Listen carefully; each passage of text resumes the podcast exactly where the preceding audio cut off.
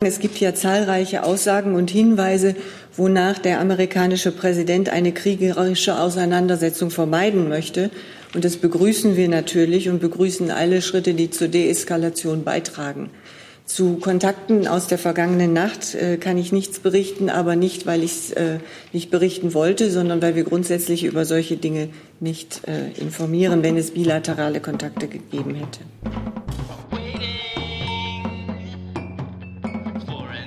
Liebe Kolleginnen, liebe Kollegen, herzlich willkommen zur Regierungspressekonferenz in der Bundespressekonferenz. Wir begrüßen als unsere Gäste die stellvertretende Regierungssprecherin Martina Fietz und die Sprecherinnen und Sprecher der Ministerien und wollten heute mit einer etwas anderen Reihenfolge beginnen, machen erst die Themen Iran und Grundsteuer, gucken dann auf die Termine der nächsten Woche und schauen dann auf weitere Themen. Liebe Hörer, hier sind Thilo und Tyler. Jung und Naiv gibt es ja nur durch eure Unterstützung. Hier gibt es keine Werbung, höchstens für uns selbst. Aber wie ihr uns unterstützen könnt oder sogar Produzenten werdet, erfahrt ihr in der Podcast-Beschreibung. Zum Beispiel per PayPal oder Überweisung. Und jetzt geht's weiter. Äh, Fragen zum Thema Iran, bitteschön. Horst Kleuser, ARD. Ähm, die Eskalation der Situation im Iran. Heute war zu hören, dass Herr Trump sogar schon Flugzeuge in die Luft geordert, aber dann auch wieder zurückbestellt hatte, äh, ist ja nun doch besorgniserregend. Gibt es da eine Stellung der Bundesregierung zu? Und im weiteren Verlauf dann auch die Frage, die äh, Bundeswehrsoldaten sind ja im Irak, also in unmittelbarer Nachbarschaft eingesetzt. Hat das irgendwelche Auswirkungen über, auf deren Einsatz? Ich möchte in diesem Zusammenhang noch mal auf eine äh, jüngste Stellungnahme der Bundeskanzlerin verweisen. Sie sagte, wir müssen alles daran setzen, die Situation des Konflikts mit dem Iran auf friedlichem Wege zu lösen. Dafür setzt sich Deutschland ein. Dass es eine sehr ernste Situation ist, wissen wir. Aber wir werden alles dafür tun, auf alle Seiten einzuwirken, aber vor allem auch dem Iran deutlich zu machen, dass diese ernste Situation nicht noch verschärft werden darf. Möchte das Verteidigungsministerium ergänzen? Ja, äh, erstmal äh, roughly nein. Ähm, und äh, wir haben derzeit äh, rund 150 Soldatinnen und Soldaten äh, im Irak, äh, sowohl in der Nähe von Bagdad, Taji, aber auch in der Region Kurdistan. Die Ausbildung läuft dort normal. Wir stimmen uns sehr eng ab mit unseren Partnern in der Koalition und danach werden Sicherheitsvorkehrungen verschärft oder auch nicht. Und derzeit kann ich Ihnen da nichts melden. Dieser Konflikt hat ja auch eine große wirtschaftliche äh, Bedeutung für die Weltwirtschaft auch. Und deswegen hat ja, haben die Europäer ja versucht, diese Plattform Instex ins Leben zu rufen. Wie weit ist man da eigentlich? Funktioniert die oder ist man da nach wie vor neu im Planungshorizont? Ich weiß nicht, wer dazu was sagen könnte. Ich glaube, das wäre ich. Da kann ich Sie auf die vielfältigen Äußerungen des Außenministers der letzten Tage verweisen. Wir arbeiten daran, Instex als Zahlungsplattform zu operationalisieren. Wir sind damit Hochdruck dran. Ähm, und wir werden versuchen, dass ähm, Zahlungen darüber in Bälde abgewickelt werden können. Und grundsätzlich kann man dazu noch mal sagen, wenn man jetzt beispielsweise auf den freien Schiffsverkehr abzielt, dass ähm, Sabotageakte beispielsweise gegen oder Angriffe auf Handelsschiffe äh, Schiffe eine Bedrohung für die internationale Schifffahrt sowie für die gesamte regionale Sicherheit darstellen. Und ganz abgesehen davon, dass Menschenleben auf dem Spiel stehen, können die wirtschaftlichen und auch ökologischen Folgen gravierend sein. Und wir müssen den Schutz von Handelsschiffen gewährleisten. Gerade für Deutschland als Export- und Handelsnation ist dies von herausragender Bedeutung. Hier sind sowohl unsere nationalen Sicherheits- als auch unsere Wirtschaftsinteressen berührt. Herr Jordans. Frau Fietz, ähm, das Zitat der Bundeskanzlerin, das Sie gerade vorgelesen haben, äh, kam ja vor, ähm, vor der letzten Nacht und auch vor dem Abschuss der Drohne. Ich würde mich äh, es würde mich interessieren, ob Sie das Zögern der USA, diesen Luftschlag durchzuführen, als Zeichen sehen, dass die USA ähm, auch eher an einer friedlichen Lösung interessiert sind. Und ähm, gab es gestern Nacht irgendeinen Appell von Seiten der Bundesregierung an Washington und ans BMVI? Ähm, Gibt es vom Ministerium irgendwelche Ratschläge an deutsche Luftfahrtgesellschaften? Ähm, die Straße von Hormuz zu umfliegen, beziehungsweise iranischen Luftraum. Also zu Präsident Trump kann ich Ihnen sagen, es gibt ja zahlreiche Aussagen und Hinweise, wonach der amerikanische Präsident eine kriegerische Auseinandersetzung vermeiden möchte. Und das begrüßen wir natürlich und begrüßen alle Schritte, die zur Deeskalation beitragen. Zu Kontakten aus der vergangenen Nacht äh, kann ich nichts berichten, aber nicht, weil ich es äh, nicht berichten wollte, sondern weil wir grundsätzlich über solche Dinge nicht äh, informieren, wenn es bilaterale Kontakte gegeben hätte. Verkehrsministerium? Genau. Natürlich steht für uns immer die Sicherheit von Passagieren immer im Vordergrund. Sobald wir dazu Informationen haben, werde ich Sie umgehend informieren. Herr Jessen ist dran. Ja, ich habe zwei Fragen. Äh, zum einen, Herr Flossdorf, hat die Bundesregierung äh, eigene Erkenntnisse oder Zugang zu Erkenntnissen, wo der tatsächliche Abschussort äh, der Drohne gewesen ist? Da gibt es ja den Streit, war es internationaler Luftraum oder war es ähm, iranischer Luftraum? Ähm, beide Seiten legen anscheinend irgendwelches Material vor, das ihre jeweilige Position äh, verdeutlichen soll. Also welche Möglichkeit hat die Bundesregierung, sich einen eigenen Einblick zu verschaffen? Ähm, und zum Zweiten, Frau Fietz, die Tatsache, dass äh, die US-Regierung zunächst ähm, äh, ja, Fahrzeuge in Bewegung setzt, dann wieder stoppt. Ist das für Sie ein Indiz dafür, dass es widerstrebende Interessen und strategische Ansätze innerhalb der US-Regierung gibt? Davon hört man ja auch den Anfang zu machen. Äh, ich habe dazu keine Erkenntnisse, die ich Ihnen hier mitteilen könnte, äh, und eigene Erkenntnisse haben wir auch nicht. Und ich möchte äh, Entscheidungsprozesse innerhalb der amerikanischen Regierung von hier aus nicht kommentieren. Frau Müller? Frau Fietz, wenn Sie eben sagen, die Bundesregierung versucht da auch deeskalierend zu wirken, was kann die Bundesregierung denn tun? Was tut sie konkret? Läuft das über die EU? Läuft das bilateral? Und ähm, eine zweite Frage, es heißt jetzt, dass der Iran ähm, offensichtlich vorab gewarnt wurde, dass äh, ein US-Schlag kommen könnte. Es ging wohl über den Oman. Ähm, wann war denn die Bundesregierung darüber informiert, dass es das geben könnte? Also ging irgendwie von den USA aus eine größere Vorwarnung sozusagen um die Welt? Haben Sie da auch vorab etwas gehört? Also dazu kann ich Ihnen leider keine Informationen geben. Und äh, grundsätzlich ist äh, Deutschland natürlich interessiert im Gespräch mit allen äh, Beteiligten immer wieder auf äh, Deeskalation zu dringen und darauf äh, dazu zu mahnen, dass man auf diplomatischem Wege versucht, Konflikte zu lösen.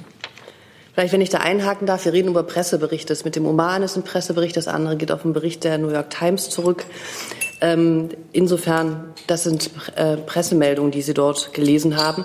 Was wir tun, ähm, gestern haben sich in äh, Brüssel die politischen Direktoren der E3 mit der Generalsekretärin der EU Helga Schmidt ausgetauscht und wir befinden uns in einem sehr engen Austausch, der auch ähm, mit Blick auf eine Joint Commission, die am 28. Juni stattfinden wird in Wien, weiter fortgeführt wird, auch mit der amerikanischen Seite. Dort ist auf der hohen Beamtenebene und der Arbeitsebene auch für die nächsten Tage weiterer Austausch und weiteres Gespräch geplant. Dann ist Herr Tofik Nier dran. Frau Fitz, ich hätte gerne mal einen Kommentar zum Eindringen der US-Drohne in den iranischen Luftraum. Gestehen Sie Iran das Recht auf Selbstverteidigung zu oder verlangen Sie totale Kapitulation des Landes? Frau Adebar, eine zweite Frage auch zum Treffen, äh, zum Wiener Treffen nächst, nächste Woche. Auf welcher Ebene wird das stattfinden und gehen Sie weiterhin davon aus, dass das Treffen überhaupt stattfindet, sollte es zu einem US-Angriff auf den Iran kommen?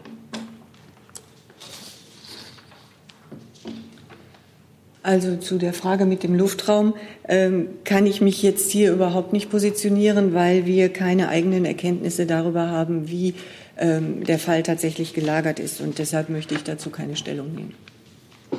Bei dem Treffen nächste Woche in Wien, wir gehen davon aus, dass es stattfindet. Im Moment wird es sich ein Treffen auf Ebene der politischen Direktoren handeln.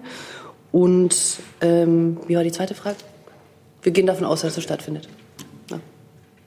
Herr Delfs. Frau Fietz, ähm, die Kanzlerin hatte ja kürzlich, also vor diesem letzten Vorfall mit der Drohne, äh, davon gesprochen, dass zumindest was die Amerikaner da präsentiert hätten mit Blick auf diese Anschläge auf die Tanker, dass es da eine hohe Evidenz gäbe, dass Iran ähm, der Täter war oder dass der Angriff vom Iran ausging. Ähm, hat sich denn sozusagen diese, also ist diese Evidenz nach wie vor äh, gegeben aus Ihrer Sicht? Äh, und gibt es auch ähnliche Evidenzen jetzt, was diesen letzten Vorfall mit der, mit der Drohne angeht? Also das Ganze äh, bislang hat die Bundesregierung ja doch den Eindruck erweckt, dass sie auf jeden Fall der US-Interpretation der ganzen Ereignisse eher glaubt als jetzt der iranischen Interpretation.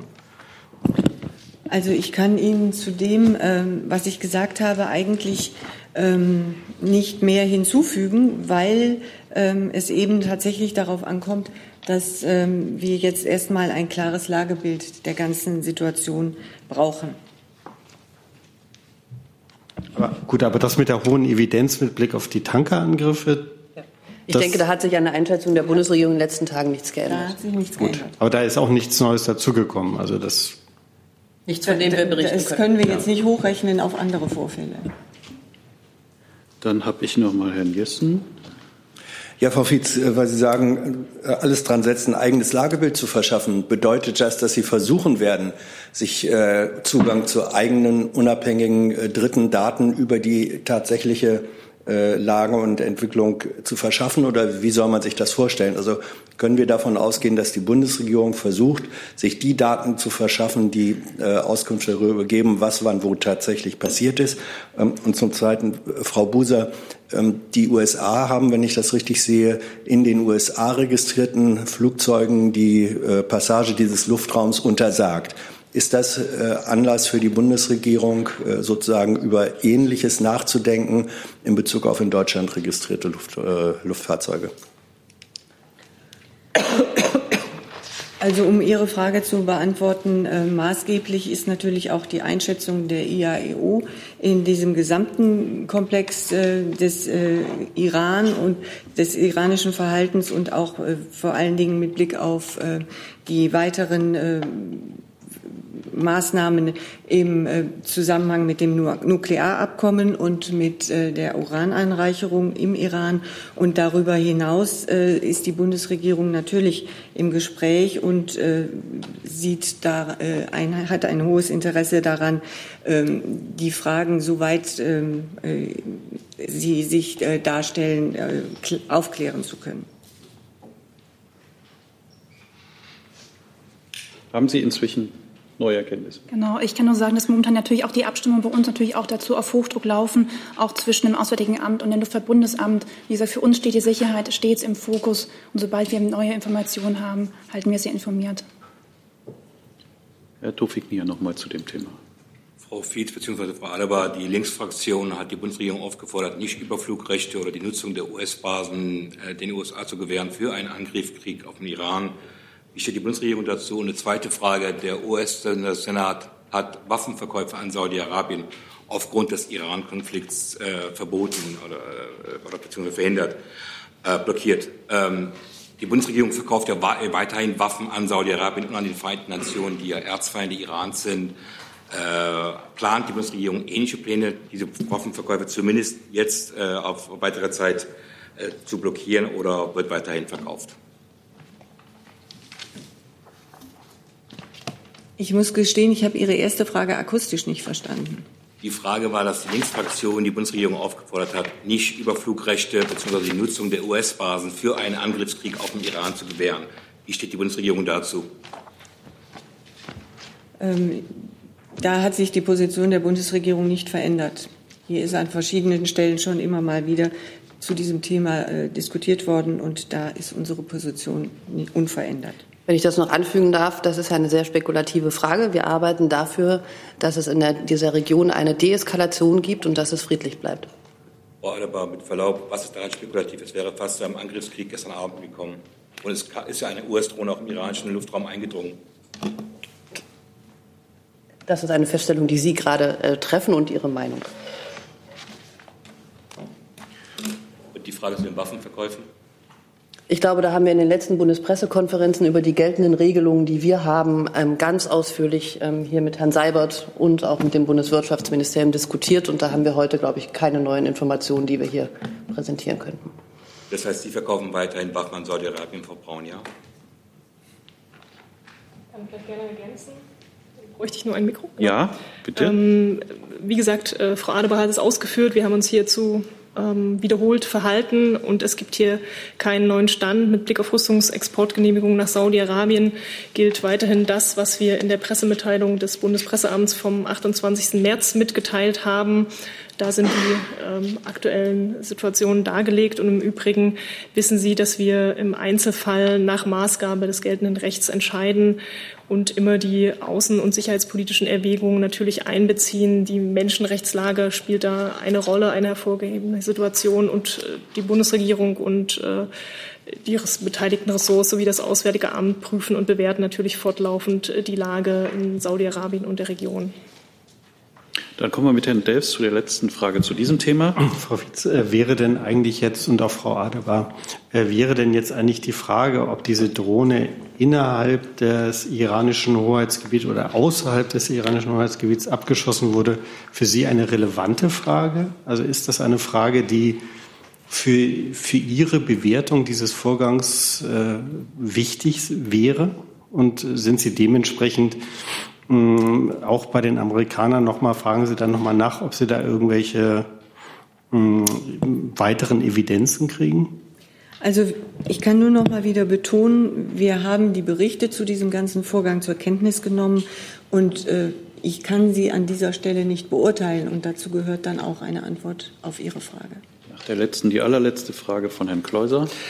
Ja, ich würde gerne noch mal zur Sicherheitssituation kommen. Der äh, persische Golf oder arabische Golf, wie immer man das nennt, ist ja auch ein beliebtes Kreuzfahrtziel. Viele deutsche Kreuzfahrtschiffe sind da unterwegs, Oman, Dubai und so weiter.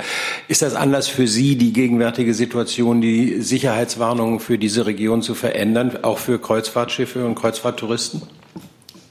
Also die Sicherheits- und Reisehinweise des ähm, Auswärtigen Amtes werden fortlaufend angepasst und wir schauen uns die Lage fortlaufend an. Sie finden die aktuellen Reisehinweise ähm, auf unserer Internetseite. Ich ähm, kann im Moment nicht sagen, wann sie das letzte Mal verändert worden sind. Wir haben sie heute Morgen nicht ähm, verändert nach meinem Kenntnisstand, aber wir gucken sie uns fortlaufend an. Ich weiß nicht, zur, zum Schifffahrtsverkehr, wenn das BMVI noch das was sagen möchte. Genau. Also ich kann mich auch da in dem Bereich nur wiederholen. Wenn bei uns natürlich Sicherheitsbedenken stehen, ähm, bringen wir uns natürlich auch aktiv an. Es laufen jetzt ja auch Abstimmungen noch äh, parallel. Also wenn was Neues ist, werden wir Sie auch informieren. Und wenn das während der laufenden Regierungs-PK ist, zögern Sie nicht, genau. den Hinweis zu geben.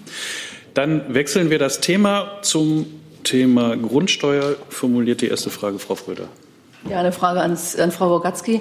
Und zwar, wie ist der Stand der Novelle der Grundsteuer? Und eine weitere Frage, wird die Öffnungsklausel kommen und wird sie nach Ihrer Einschätzung große Unterschiede zwischen den Bundesländern in der Höhe der steuerlichen Belastung nach sich ziehen?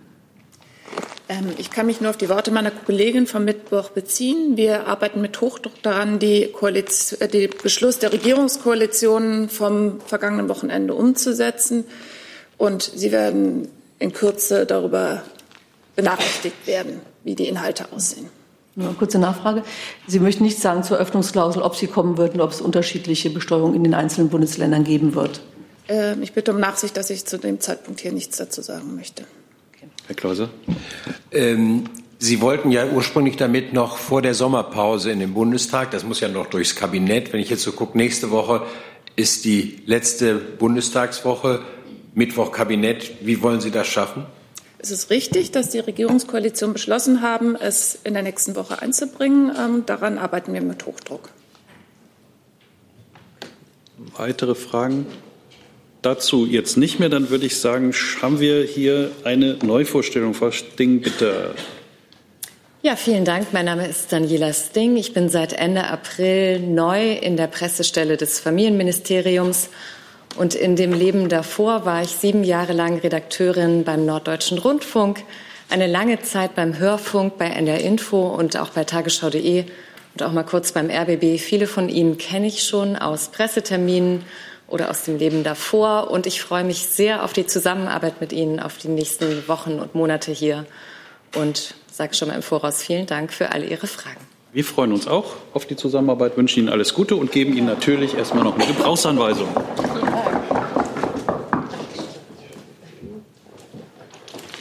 Dann kommen wir zur Aussicht auf die Themen. Bitte? Sollen wir das nicht zum Schluss machen? Wer weiß, wie, wie sehr wir Sie noch fordern ja. heute. ähm, dann kommen wir zu den Themen der Kanzlerin in der nächsten Woche. Bitte, Frau Fietz. Jawohl. Ähm, über die Teilnahme der Bundeskanzlerin beim Evangelischen Kirchentag am Samstag hatten wir ja schon in der vergangenen Woche berichtet. Deshalb fange ich jetzt mit dem Montag an. Am 24. Juni empfängt Bundeskanzlerin Merkel EU-Kommissar Günther Oettinger am frühen Nachmittag zu einem allgemeinen europapolitischen Austausch im Bundeskanzleramt. Am Abend wird die Bundeskanzlerin im Bundeskanzleramt über die Zukunft des Automobilstandorts Deutschland beraten. Ziel ist ein Austausch mit Vertretern der Branche und weiteren Experten zur Stärkung der Produktion äh, des Produktions- und Innovationsstandortes Deutschlands. An dem Gespräch nehmen neben der Bundeskanzlerin mehrere, mehrere Bundesminister, Bundesministerinnen und Bundesminister, die Spitzen von Union und SPD sowie Vertreterinnen und Vertretern von Automobilbranche und Gewerkschaften sowie weitere Experten teil. Thematische Schwerpunkte des informellen fachlichen Austausches sind künftige technologische Herausforderungen für die Automobilindustrie in Deutschland, deren Wettbewerbsfähigkeit sowie die Auswirkungen des Wandels auf Arbeitswelt und Beschäftigung im Automobilsektor. Der Termin findet um 20 Uhr statt und ist nicht presseöffentlich. Dann geht es weiter. Am Mittwoch um 9.30 Uhr findet wie gewohnt die Kabinettssitzung unter Leitung der Bundeskanzlerin statt. Von 13 Uhr bis 14 Uhr stellt die Bundeskanzlerin sich dann erneut bei einer Regierungsbefragung den Fragen der Bundestagsabgeordneten. Wie bei der Regierungsbefragung üblich wird die Bundeskanzlerin zu Beginn einen einleitenden Vortrag zu einem aktuellen Thema halten. Daran schließen sich zunächst Fragen zu diesem Thema und dann weitere Fragen zu anderen Themenkomplexen an.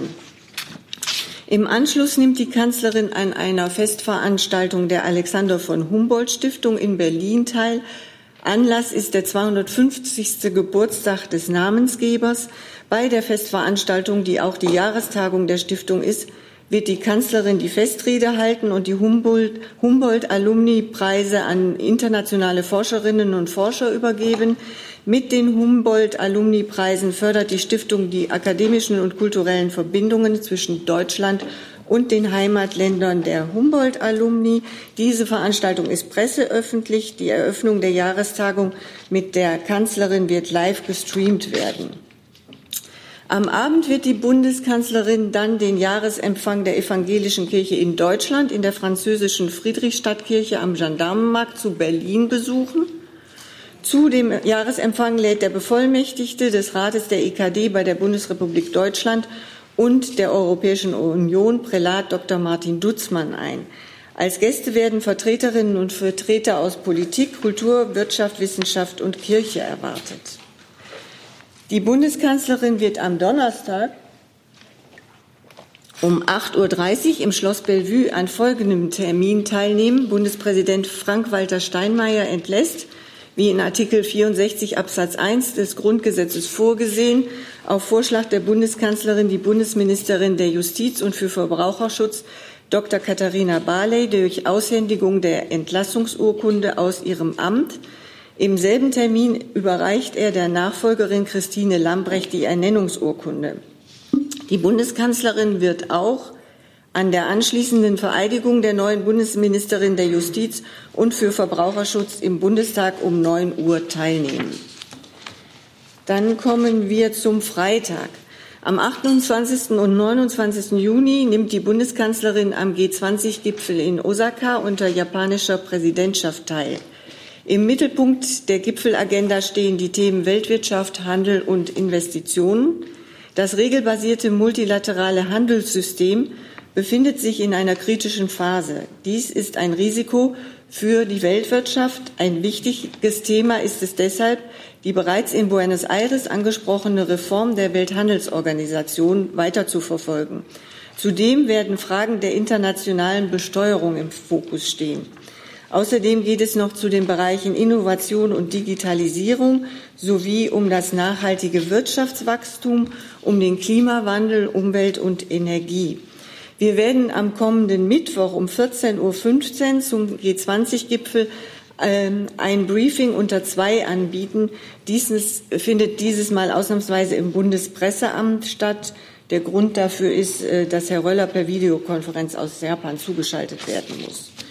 So, und dann last but not least, ähm, aus aktuellem Anlass schon ein Blick auf den kommenden Sonntag, wie EU-Ratspräsident Tusk gestern Abend bereits angekündigt hat und die Bundeskanzlerin in ihrer Pressekonferenz bestätigt hat, werden die Staats- und Regierungschefs der EU am 30. Juni erneut zusammenkommen, um möglichst eine gemeinsame Lösung über die Besetzung der EU-Spitzenposten zu finden. Die Bundeskanzlerin wird hieran teilnehmen. Gut, dann kommen wir zu Fragen zu diesen Terminen. Gibt es Fragen zu den Terminen, die nicht in Brüssel und Japan spielen? Nein. Dann kommen wir zu. Doch, Herr Kleuser. Autogipfel. Bitte. Ähm, der, den, es hat ja schon mehrere dieser Autogipfel gegeben und Kritiker, die sagen, so richtig viel ist dabei gar nicht herumgekommen. Was erwartet die Bundesregierung denn von diesem Gipfel? Sie haben vor allen Dingen den Produktionsstand und die Innovation eben genannt. Äh, das Thema Klima dürfte ja bei der Automobilindustrie auch nicht völlig unerheblich sein. Also es geht tatsächlich um einen Gedankenaustausch und die äh, Automobilindustrie ist für Deutschland natürlich, für die deutsche Wirtschaft von hoher Relevanz. Und deshalb geht es darum, äh, im Wesentlichen um die Frage, wie sich die deutsche Automobilindustrie in der Zukunft aufstellen möchte und welche Rahmenbedingungen die Politik dafür liefern kann. Weitere? Frau Seiler dazu? Genau, dazu würde ich auch gerne fragen. Die ähm, Automobilindustrie selber bittet ja um Entscheidungen demnächst auch zur Förder für Förderprogramme, zum Beispiel Ausbau der E-Mobilität, also der Ladestation zum Beispiel. Wann sind denn da Entscheidungen angedacht? Ähm, ich denke mal, äh, das Gespräch am Montagabend äh, wird äh, alle relevanten Themen aufgreifen. Ich kann diesem Gespräch aber nicht vorgreifen und deshalb kann ich jetzt zu Einzelpunkten dazu auch nicht weiter Stellung nehmen. Wird auch danach keinerlei Statements, Veröffentlichungen oder sowas geben?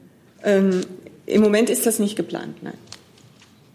Dann kommen wir zu Brüssel. Bitte schön, Kollege. Die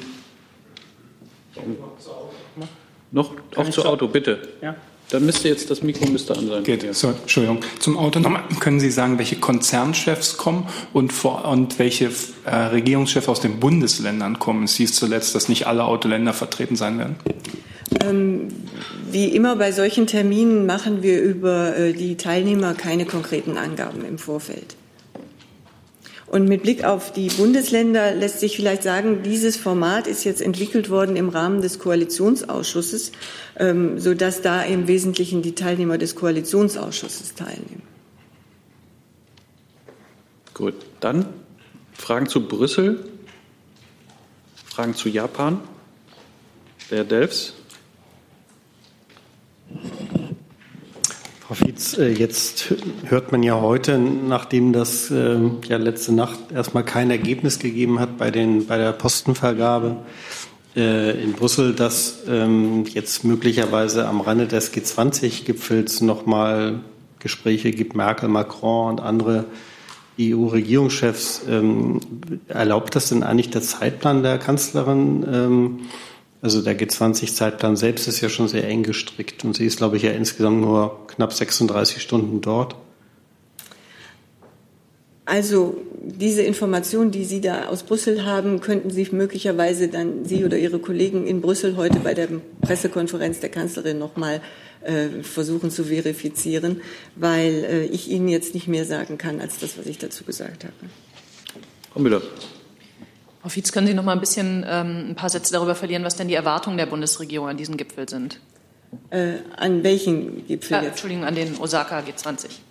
Ähm, naja, also ich habe ja eben schon mal aufgeführt, dass es vor allen Dingen ähm, äh, um das Thema Weltwirtschaft insgesamt geht, weil der regelbasierte multilaterale Handel sich natürlich in einer kritischen Phase befindet, das Handelssystem. Und äh, das ist ein Risiko für die Weltwirtschaft. Und deshalb wird äh, dieses Thema ähm, auf jeden Fall die Reform der Welthandelsorganisation in, Buen, äh, in Osaka zur Sprache kommen werden. Ähm, und dann geht es darüber hinaus. Ähm, um das Thema Digitalisierung. Da, äh, dies ist ein Thema seit der deutschen äh, Präsidentschaft auf der G20, äh, steht das auf der A20-Agenda und Japan setzt das fort und äh, stellt vor allen Dingen Fragen internationaler Datenflüsse und künstlicher Intelligenz in den Mittelpunkt. Beim Thema nachhaltiges Wirtschaftswachstum steht im Fokus die Verwirklichung einer nachhaltigen und inklusiven äh, Wirtschaftswachstumsstrategie, äh, der Umgang mit alternden Gesellschaften, die Stärkung von Frauen sowie Gesundheit und Afrika sollen dabei auch im Fokus stehen. Dann geht es bei den Bereichen Klimawandel, Umwelt und, und Energie vor allen Dingen um die Klimakrise, die als eines der drängendsten äh, globalen Probleme angesehen werden muss. Und daher steht das Thema auf der Agenda, auch wenn hier wieder schwierige Verhandlungen wegen des Dissenses mit den USA hinsichtlich des Paris-Abkommens zu erwarten sind. Ähm, Nachfrage, können Sie einfach mal sagen, was denn da die Positionen der Bundesregierung sind? Was, also mit welchen Hoffnungen fährt die Kanzlerin dahin? Was könnte am Ende da rauskommen? Ähm, gerade zum Beispiel auch beim Thema Klima. Ähm, die Kanzlerin wurde ja hier in Deutschland zitiert mit, jetzt müsse Schluss sein mit Pillepalle. Ähm, das war erstmal auf Deutschland bezogen, aber das gilt dann vermutlich auch, ähm, was internationale ähm, Erwartungen angeht. Also haben Sie die Hoffnung, dass zum Beispiel gerade beim Thema Klima sich bei diesem G20-Gipfel noch mal was bewegt? Wird die Kanzlerin darauf hinarbeiten? Wie ist das bei anderen Themen? Also was will die Bundesregierung bei diesem Gipfel? Also Deutschland wird sich dafür einsetzen, die in Hamburg 2017 und Buenos Aires 2018 erzielten Ergebnisse fortzuschreiben und ihre Umsetzung einzufordern.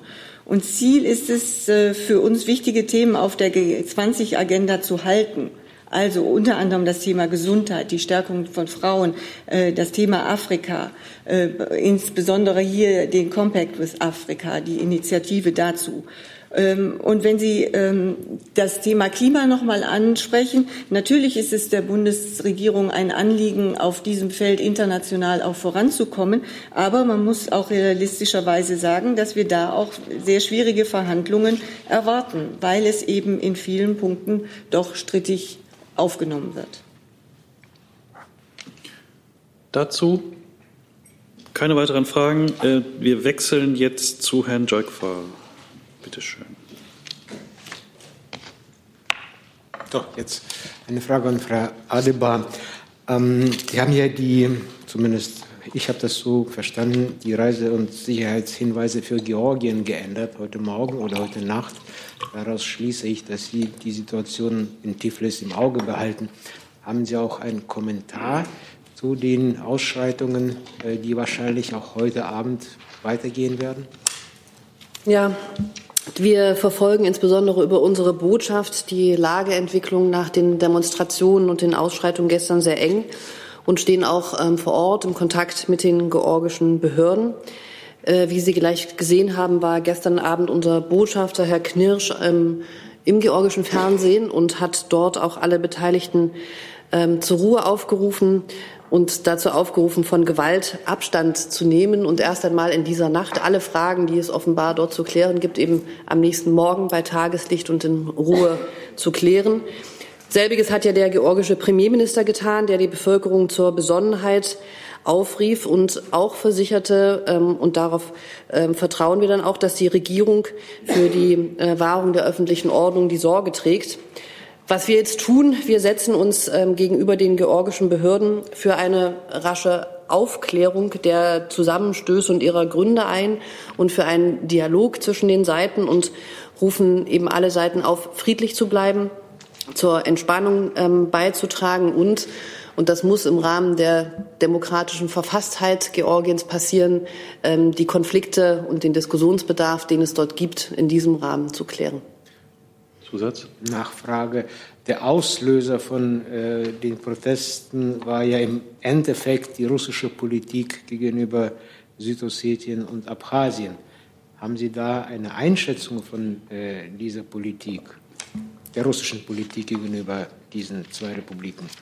Also unsere ähm, Position zu Südossetien und Abchasien und zur territorialen Integrität Georgiens hat sich nicht geändert. Ich möchte von hier aus heute Morgen keine keine äh, abschließende Bewertung darüber abgeben, was genau wen in dieser Gruppe an diesem Abend, ähm, was es getriggert hat, dass es zu diesen Demonstrationen kam.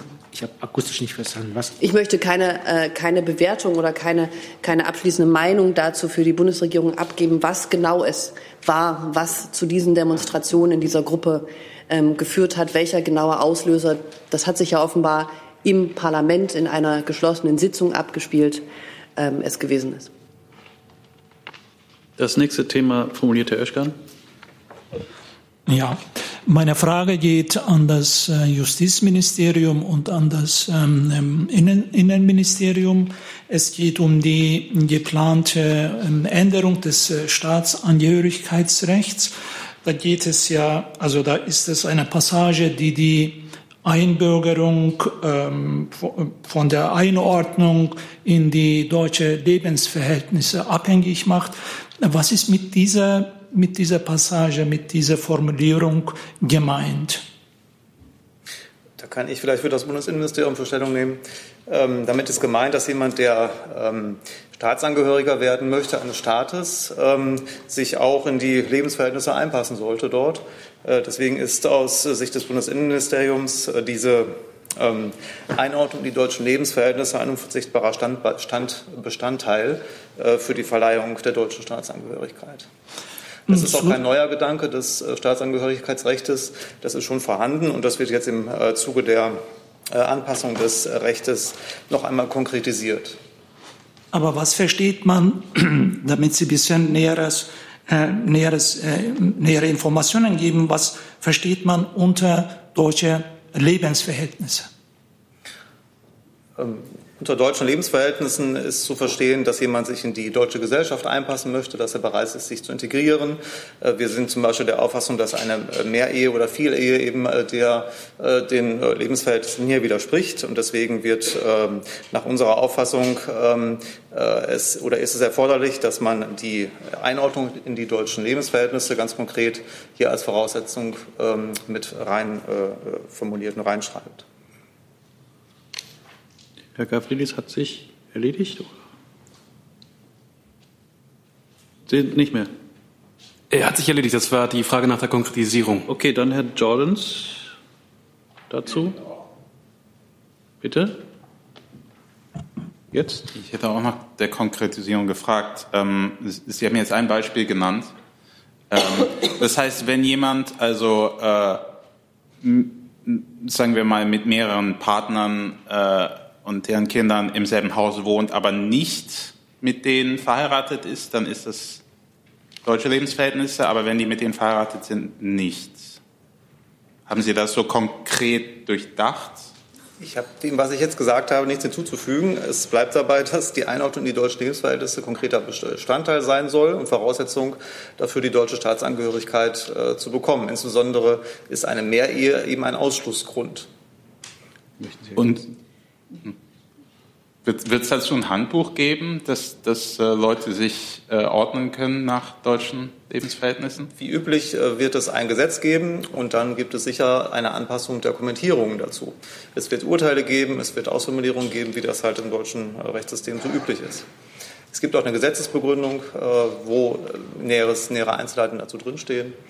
Ähm, dazu, da können Sie das gerne nachlesen. Herr Oeschkan. Bitte. Ähm, nun kritisieren ja die Juristen, äh, dass diese Passage, dass diese Formulierung ähm, von den Behörden willkürlich interpretierbar ist. Was, ähm, was äh, denken, was sagen die ähm, beiden Ministerien zu diesen Kritiken? Diese Kritik können wir nicht nachvollziehen. Wir halten das für hinreichend konkret, äh, sonst hätten wir es dann so nicht äh, hineinformuliert. Und der Grundgedanke ist, wie gesagt, auch schon im Staatsangehörigkeitsrecht äh, Recht äh, vorhanden, der Einpassung in die deutschen Lebensverhältnisse. Warum war diese Passage bis jetzt nicht in, diesem, in dem Gesetz vorhanden? Da kann ich Ihnen nichts zu berichten. Ich meine, warum ist es jetzt nötig? Können Sie das vielleicht begründen?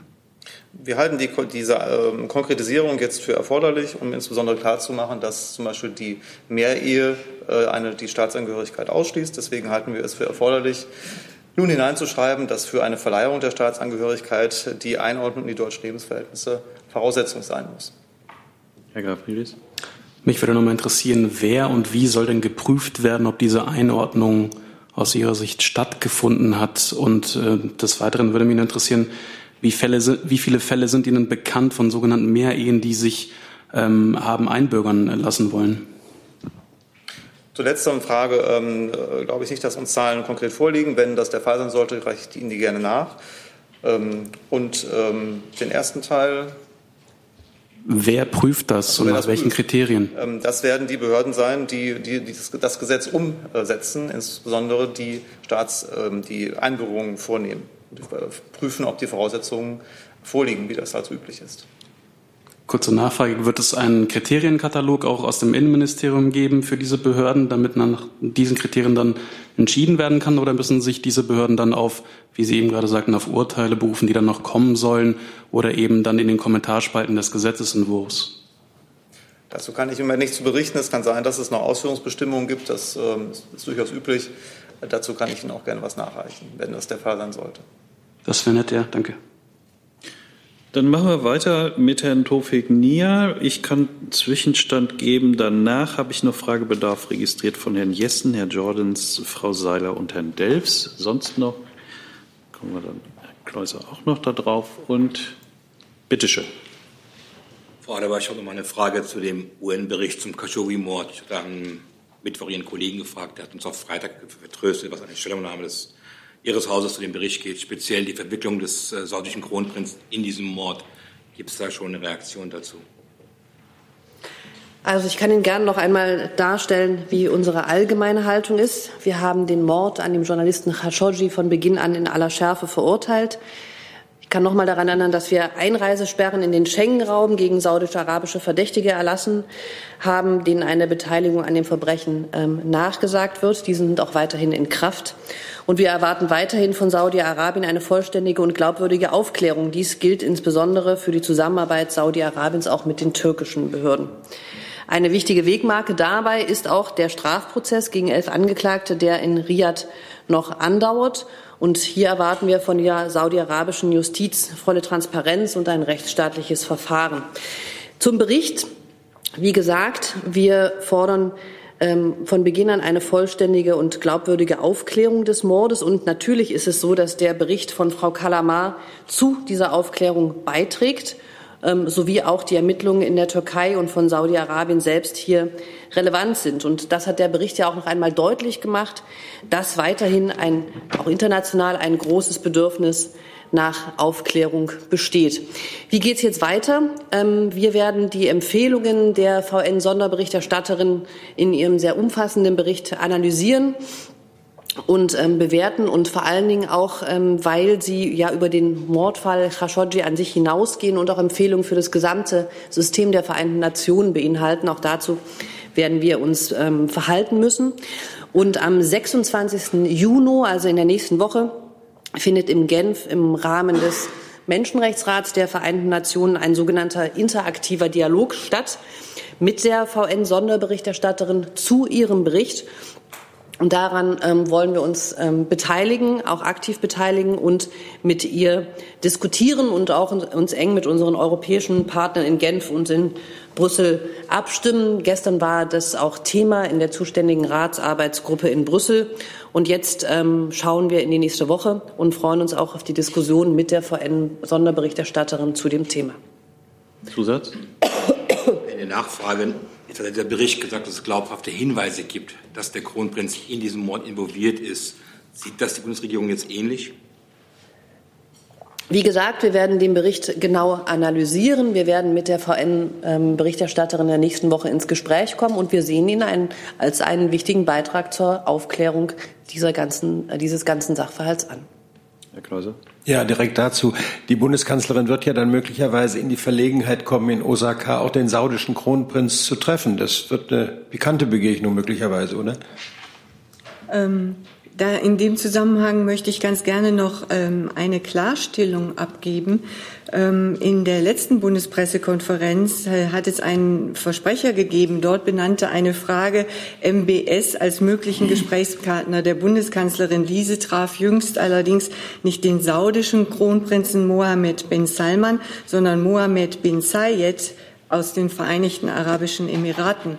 Und ähm, ja, die Zusammensetzung des G20-Gipfels ist so, wie sie ist. Und dort werden alle Teilnehmer aufeinandertreffen. Gibt es da auch bilaterale Gespräche dann möglicherweise?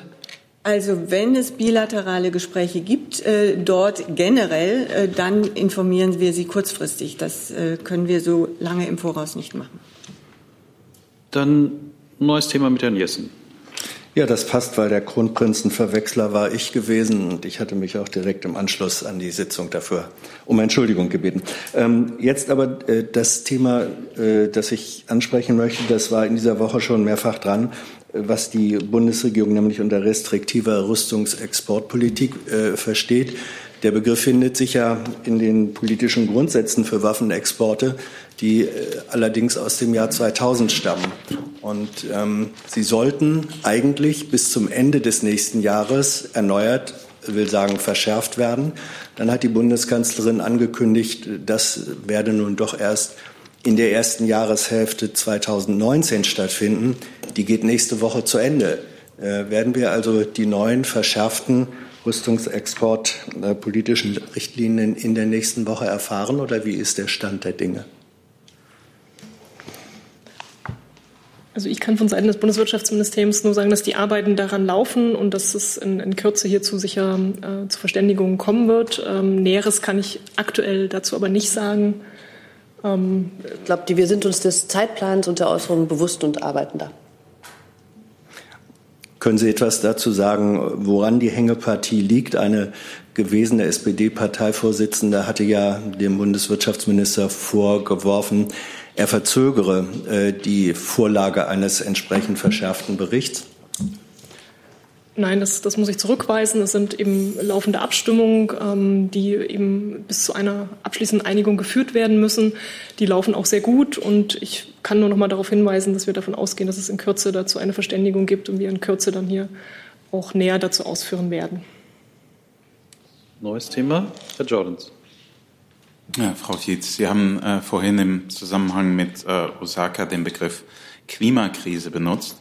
Ich wollte wissen, ob das jetzt die offizielle Sprachregelung der Bundesregierung ist. Ähm, und nachdem gestern Abend keine gemeinsame Linie äh, der gesamten EU zu den langfristigen Zielen der, äh, beim Klimaschutz gefunden wurde, würde ich gern wissen, ob das Thema noch vor dem UN-Gipfel im September möglicherweise auf höchster EU-Ebene besprochen werden kann, zeitlich, oder ob die EU wahrscheinlich ähm, ohne gemeinsame Linie nach New York reisen wird. Also ich weiß, dass der äh, Europäische Rat in Brüssel mittlerweile beendet ist und da jetzt, äh, wenn sie nicht schon läuft, in nächster Zeit die Pressekonferenz mit der Bundeskanzlerin ansteht. Deshalb kann ich mich jetzt schwer zu diesen Themen hier äußern. Der Begriff selbst, ist das jetzt äh, ein Begriff, den die Bundesregierung weiterhin verwenden wird? Ich würde das, was ich hier im Rahmen dessen, was an Terminankündigung äh, formuliert wurde, jetzt nicht auf die Goldwaage legen. Also, äh, dass der Bundesregierung der Klimawandel ein wichtiges Thema ist, das wissen Sie, und äh, dass äh, die Bundesregierung alles daran setzt, äh, diesem Problem zu begegnen, wissen Sie auch. Ich würde dazu mal noch was ergänzen. Moment. Mit Mikro geht besser. Ja, genau, mit Mikro geht besser. Wir sehen jetzt die Situation in der Europäischen Union gar nicht so äh, negativ. Wir haben mehr Mitgliedstaaten, als das noch vor einigen Wochen vielleicht der Fall gewesen wäre, die sich jetzt hinter das 2050-Ziel stellen, äh, das 2050-Ziel einer äh, klimaneutralen Wirtschaftsweise in der Europäischen Union. Und wenn jetzt äh, drei Staaten da sind, die da noch Gesprächsbedarf haben, dann ist das äh, gerade auch aus unserer Sicht nur ähm, auch als verständlich anzusehen. Das sind äh, Länder, die auch mit dem Kohleausstieg zu tun haben, beziehungsweise, beziehungsweise sich mit diesem beschäftigen müssen. Und äh, ich glaube, da wäre es sicherlich, ähm, so ist es jedenfalls aus Sicht der Bundesumweltministerin nicht angezeigt, auf diese Länder jetzt mit dem ähm, ja, Zeigefinger hinzuweisen, denn bei uns gibt es ja auch eine Menge Schwierigkeiten ähm, und ähm, gerade beim Thema Kohleausstieg. Äh, wir erkennen an, dass es da einfach noch Gesprächsbedarf gibt. Und wir erkennen aber eben auch an, dass es äh, immer mehr Staaten sind in der Europäischen Union, und zwar eine große Mehrheit, die sich hinter dieses Ziel jetzt, äh, hinter diesem Ziel versammelt hat. Und es sind auch nicht mehr vier Staaten, wie es gestern Abend noch heißt, sondern nur noch drei Staaten, die da ähm, äh, ein Problem erst einmal sehen, aber dann wird man eben erst noch mal eine weitere Runde drehen müssen. Und die finnische Ratspräsidentschaft, ähm, die wird jetzt die nächsten Schritte vorbereiten. Die Europäische Union wird eine Langfriststrategie verabschieden. Äh, das wird sie 2020 tun. Da wird sie sich mit diesem Thema Treibhausgasneutralität noch einmal beschäftigen. Das wird wahrscheinlich auch im nächsten halben Jahr, im nächsten halben Jahr auch der Fall sein können. Ähm, und ähm, es ist auch äh, klar, dass ähm, alle EU-Staaten sich noch mal deutlich dafür ausgesprochen haben, dass sie ihre Anstrengungen, äh, die Klima, Klimagasausstoß äh, reduzieren zu wollen, ähm, steigern werden müssen. Denn das ist äh, eine Vereinbarung im Pariser Klimaabkommen. Und äh, diese Vereinbarung ist gar nicht in Frage gestellt worden. Im Gegenteil, sie ist noch einmal bekräftigt worden, auch in der Erklärung, die die Europäische Union oder beziehungsweise der Europäische Rat hat. Es gibt auch keine Fußnotenerklärung oder irgendwie nur etwas über Klimaneutralität in einer Fußnote, wie das äh, teilweise in Berichten jetzt steht, sondern es gibt äh, eine äh, unter dem dritten Punkt der äh, strategischen Agenda wird das Thema Klima Schutz und äh, Treibhausgasneutralität ähm, behandelt und ähm, zwar in drei Punkten, also nicht in einer Fußnote. Lassen Sie mich da vielleicht doch noch mal den Hinweis geben. Die Kanzlerin hat gestern in der Pressekonferenz auch gesagt, ähm, alle Mitgliedstaaten sind der Meinung, dass wir das Pariser Abkommen einhalten müssen und auch unsere Ziele für 2030 vertreten. So glaube ich, dass wir dann doch eine sehr gute Ausgangsposition bei aller Unterschiedlichkeit haben werden, um bei dem UN-Gipfel im September eine herausragende Position für die Europäische Union darstellen zu können und damit auch Vorreiter für den internationalen Klimaschutz sein zu können. Herr Jessen.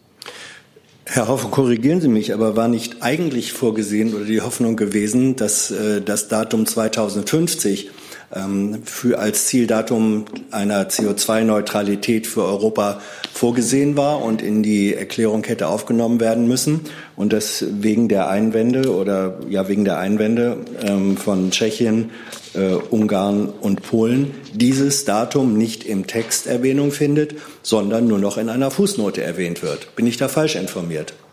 Dieses Datum mag in einer Fußnote erwähnt werden, aber das Danke. heißt nicht, dass insgesamt das ganze Thema fußnotenartig behandelt wird. Das wollte ich einfach noch mal klarstellen. Und ich meine, Sie sind ein genauer Beobachter dieser Debatte. Ähm, wir haben äh, vor wenigen Wochen noch eine Situation gehabt, dass sich deutlich weniger Staaten hinter dieses Ziel gestellt hätten. Jetzt sind es deutlich mehr und äh, das muss man auch anerkennen an der Stelle. Dazu? Was ist den, ja, Nachfrage, was ist den drei Staaten, wo Sie sagten, sind ja in einer schwierigen Situation, was kann denen angeboten werden, um ihnen die Zustimmung zu diesem Ausstiegsdatum, von dem viele meinen, dass er ja sowieso ein zu spät ist, ähm, überhaupt noch, äh, ja, nicht zu entringen, aber um die Zustimmung zu realisieren? Ja, das ist ja kein Ausstiegsdatum, das ist ja eine ja, Strategie, ähm, auf dem man ähm, darauf hinwirkt, dass man die Emissionen eben ähm, über, weit über 90 Prozent, sondern eben klima, äh, klimagasneutral äh, entsprechend stellt. Ähm, und äh, es wird jetzt weitere Gespräche geben müssen. Das ist sicherlich äh, die Frage, äh, wie soll diese Treibhausgasneutralität umgesetzt werden. Das bewegt äh, viele europäische Staaten. Dafür gibt es unterschiedliche Ideen, ähm, sicherlich auch unterschiedliche Geschwindigkeiten in der Europäischen Union. Mm, und ähm, dieser Austausch wird jetzt erfolgen und der wird unter der finnischen Ratspräsidentschaft äh, erfolgen müssen. Ich kann da jetzt keine Details vorwegnehmen. Wir haben verschiedene Vorschläge in Deutschland dafür entwickelt. Andere Länder haben das auch getan. Die wird man dann miteinander vergleichen und diskutieren, was dann für die anderen Länder auch mögliche gangbare Wege sind. Herr Jessen, ich kann Ihnen da zur Lektüre die Schlussfolgerungen des Europäischen Rats empfehlen. Da steht auch noch ein umfangreiches Kapitel zum Thema Klimawandel. So, jetzt habe ich noch eins, zwei, drei, vier, fünf Fragen. Wenn wir in sechs Minuten durch sein wollen, müssen wir da uns ein bisschen beherrschen. Frau Seiler macht das nächste. Ja, ich habe eine Frage an Herrn Flossdorf zur Gorch Fock. Die ist ja nun heute Vormittag erfolgreich ausgedockt worden und schwimmt offenbar. Ähm, die Ministerin hatte ja mal das zur Bedingung gemacht, um dann zu entscheiden, ob das Schiff auch zu Ende saniert wird oder ob es vielleicht doch ein Museumsschiff wird. Ist die Entscheidung jetzt schon gefallen und äh, wenn nicht, wann wird sie denn fallen? Nein, die Tests, die laufen. Äh, heute Morgen habe ich auch schon Bilder gesehen äh, davon, dass die Gorch Fock in Bremerhaven, dass sie jetzt äh, schwimmt. Jetzt finden die Tests statt. äh, Krängungsversuche, das wird jetzt äh, durchgecheckt, das Schiff, dann müssen, äh, der weitere Zustand muss irgendwie analysiert werden. Es gibt eine detaillierte äh, Planung jetzt, sowohl was den Zeit- und was den Kostenrahmen angeht, seit Ende Mai äh, für die äh, weiteren Schritte bis zur Herstellung der Hochseetauglichkeit. Diese Pläne sind auch intensiv im Amt überprüft worden. Die hat die Werft vorgelegt. Die wurden für solide und valide befunden. Also wir schauen jetzt mal, was die Tester bringen. Und äh, dann äh, sind alle Voraussetzungen geschaffen, dass man auch äh, in Richtung Hochseetauglichkeit äh, weiterplanen kann. Die Entscheidung ist jetzt aber noch nicht gefallen. Ein ganz wichtiger Zwischenschritt ist heute das Ausdocken, weil damit auch die Leistungsfähigkeit der Werft, der Elsfleter Werft unter Beweis gestellt wurde. Die haben in den letzten Wochen äh, unter Einhaltung eines engen Zeitrahmens, aber insbesondere auch des Kostenrahmens, auch überwacht, engmaschig durch das Controlling, dass die Bundeswehr jetzt auch auf diesem Projekt dort vor Ort hat, äh, es geschafft, äh, diese Schritte alle äh, so zu schaffen, wie sie versprochen worden sind. Jetzt schauen wir uns die Tests an. Äh, wenn dieser, dieser Test bestanden wird, dann haben wir eine gute Basis, äh, um mit der Gorch Fock äh, weiterzumachen. Aber äh, wenn Sie jetzt spitz fragen, ist die Entscheidung damit gefallen? Noch nein. Wir schauen sehr genau hin, äh, ob jetzt alle Voraussetzungen erfüllt sind. Wann wird das dann sein, bis man das weiß? Kann ich Ihnen jetzt nicht sagen. Wir schauen uns das Schiff jetzt an. Es ist jetzt im Wasser. Jetzt versuchen, also die Rollversuche werden jetzt stattfinden. Wenn diese Tests alle bestanden sind, wird es jetzt sicherlich nicht noch Wochen dauern, bis die Entscheidung fällt. Aber zum jetzigen Zeitpunkt kann ich Ihnen das nicht sagen. Nächstes Thema, Herr Delfs. Ich habe eine Frage ans Verkehrsministerium und zwar nach dem Ende der Pkw-Maut äh, fürchtete der Verkehrsminister eigentlich Entschädigungsforderungen seitens der Betreiber. Vielen Dank äh, für Ihre Frage. Wie ich versuchte schon am Mittwoch ähm, mehr oder weniger deutlich zu machen, will der Minister natürlich erstmal sich am Mittwoch im Ausschuss äußern, um natürlich zunächst erstmal dem Parlament Auskunft zu geben.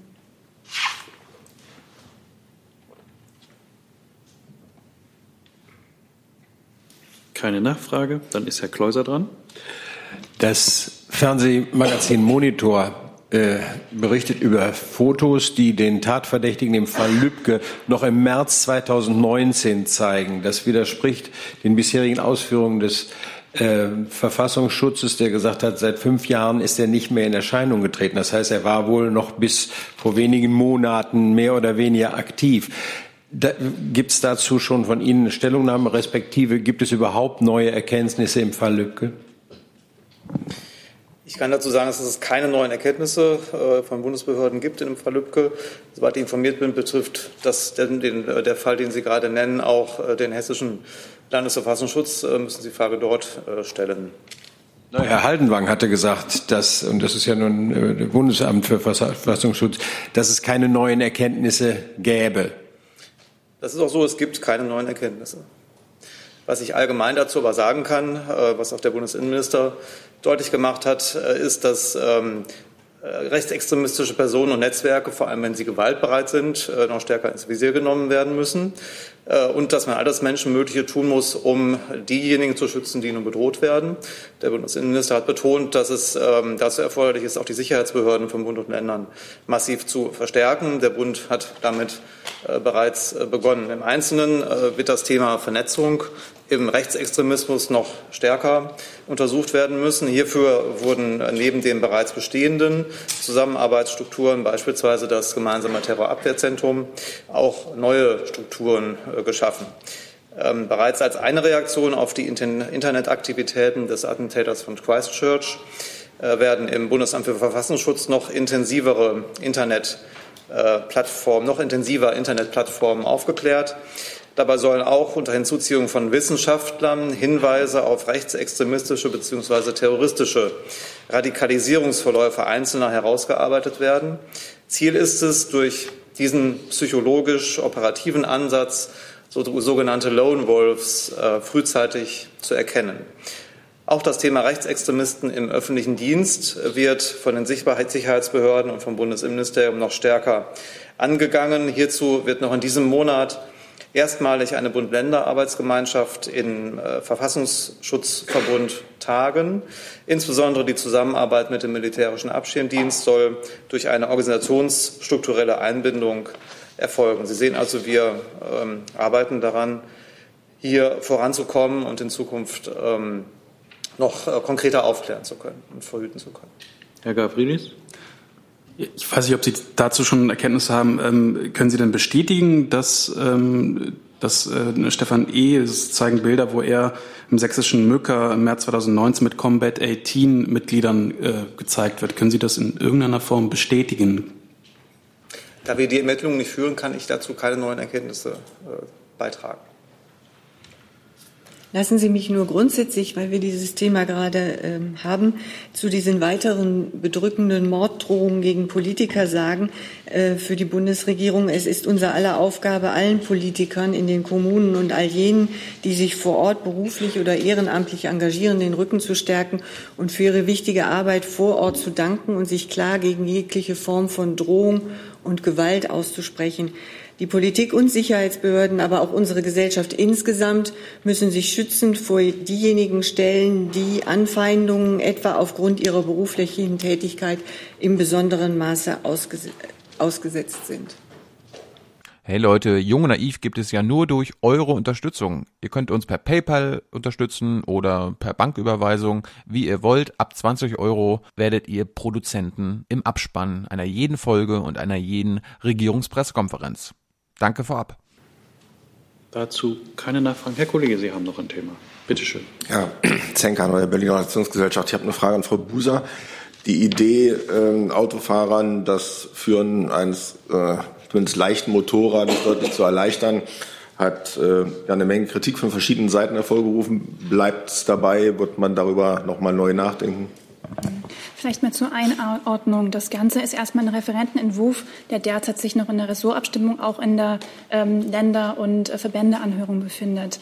Ähm, Hintergrund vielleicht von dem Verordnungsentwurf war, das Ganze ist jetzt auf EU-Recht so geregelt worden und natürlich jetzt auch in Deutschland die Möglichkeit zu schaffen, wie es zum Teil auch, auch schon in anderen EU-Mitgliedstaaten schon machbar ist, dass diejenigen, die schon über 25 Jahre alt sind, also die Regelung A1-Führerschein bleibt bestehen, aber nur für diejenigen, die den Pkw-Führerschein B Klasse B schon besitzen und darüber hinaus ein Mindestalter fünf, fünf Jahren haben. Dies aber auch für mit weiteren Schulungen und Trainings einfach zu unterstützen, dass man halt auch da die Möglichkeit schafft, diese leichten Motorkrafträder auch zu fahren. Und zwar macht das aus dem Grund auch Sinn und ist auch wichtig, eine Möglichkeit, auch eine neue Mobilitätsform wie Elektromobilität auch in diesem Segment zu ermöglichen. Es gibt sehr viele auch E-Motorräder, auch leichte Motorräder, die gerade sowohl im ländlichen Raum, aber auch in, wie gesagt in der individuellen Mobilität unterstützend sein können. Das ist für uns ein wichtiger Aspekt gewesen, um halt auch dort noch mal mehr oder weniger dafür zu sorgen, dass man auch da im Bereich der ähm, alternativen Antriebe noch eine weitere Tendenz mit reinbringt, aber auch hingeht,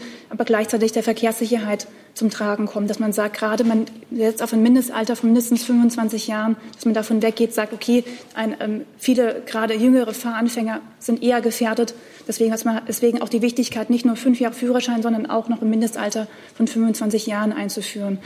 Die ähm, Bundesanstalt für Straßenwesen würde das natürlich dann auch begleiten, auch noch mal evaluieren, um zu schauen, wo müsste man eventuell noch mal nachsteuern. Weil für uns ist erstmal wichtig, auch, dass man auch, wie gesagt, neue Mobilitätsformen an der Stelle auch einfach ermöglicht und halt auch da den Weg frei macht, auch für alternative Antriebe in dem, in dem Segment auch. Dazu, Herr Jones, bitte. Ähm, wer mal einen Motorradunfall gesehen hat, zweifelt vielleicht äh, an der Sinnhaftigkeit äh, dieses Vorschlags. Von aus welcher Richtung genau kam denn der Druck, das umzusetzen? Ich meine, wer einen Motorradführerschein machen wollte, konnte ja den schon vorher machen. Ähm, wie gesagt, ich würde mir Ihre Formulierung von Druck an der Stelle nicht zu eigen machen. Es ist einfach nur da mal der weniger die Möglichkeit, dass man persönlich sagt, ich habe jetzt zum Beispiel jetzt schon den Pkw-Führerschein, aber ich möchte jetzt mit der weniger nicht nochmal extra separaten weiteren Führerschein machen, um diese Schwelle abzubauen, zu sagen, okay, mich interessiert es, ich kann es mit den Trainings machen, die Theorie kenne ich schon, der Teil, wo man noch nicht bekannt ist, wird auch noch nochmal mit einem eigenen Theorieanteil nachgeschult, man mit verschiedenen, verschiedenen praktischen Bereichen mit einer Mindeststundenanzahl auch nochmal trainiert. Es ist genauso wie bei dem jetzigen Führerschein. Wenn ich nicht sicher bin, kriege ich auch nicht mit der Mindeststundenanzahl den Pkw-Führerschein. Auch da ist es auch ähnlich. Wichtig ist halt einfach nur, dass man da nochmal einen Anreiz setzt, um zum Beispiel auch E-Motorräder vielleicht auch da nochmal näher zu bringen, die leicht sind und wie gesagt, die halt einem ähm, Hubraum von bis zu 125 Kubikzentimetern und auch einer Motorleistung bis zu 11 kW und mit dem Verhältnis zum Gewicht von 0,1 kW pro Kilogramm auch erlaubt sind. Also diese leichten Motorräder. Also habe ich Sie richtig verstanden? Es geht darum, ähm, äh, einen Anreiz zu geben, dass die Leute umsteigen vom Pkw auf äh, Motorräder. Wie gesagt, ähm, Mobilitätsformen sind unterschiedlich. Also wir fördern natürlich auch den Umstieg sowohl von Elektrokleinstfahrzeugen bis hin zu E-Motorrädern, bis die Stärkung des ÖPNVs, den Umstieg zur Bahn. Für uns ist es wichtig, einfach diese ganze Mobilitätsform auch nochmal in der ganzen Bandbreite zu denken, dass jeder mehr oder weniger auch die Möglichkeit bekommt, seine individuelle Mobilität auch neu zu gestalten. Damit sind wir fast am Ende der heutigen REC-PK angekommen. Zum Schluss erhält das BMJ nochmal das Wort. Frau Steffen, bitte. Ja, ich mache es kurz versprochen. Ähm, ich möchte mich für die letzten drei Jahre hier bedanken. Das hat mir Spaß gemacht. Ich war jedes Mal aufgeregt, ich muss es gestehen. Ähm, aber wie gesagt, es ähm, hat auch wirklich Spaß gemacht. Ich äh, verlasse das BMJV ähm, zum fange im Juli an im Bundesamt für Sicherheit in der Informationstechnik. Wie Sie sicherlich alle wissen, Sie bauen das äh, den Bereich Verbraucherschutz aus und dort wird eine Pressesprecherin für Verbraucherschutz hier in Berlin tätig sein. Das bin ich und ich hoffe, wir sehen oder hören uns da wieder. Vielen Dank. Ja, vielen Dank, sagen wir auch. Wir wünschen Ihnen alles Gute und wenn ich das so sehe, sind Sie uns auch weiterhin herzlich willkommen. Wenn, wenn Sie dann auch an einer anderen Stelle sitzen werden. Für heute vielen Dank und schönes Wochenende.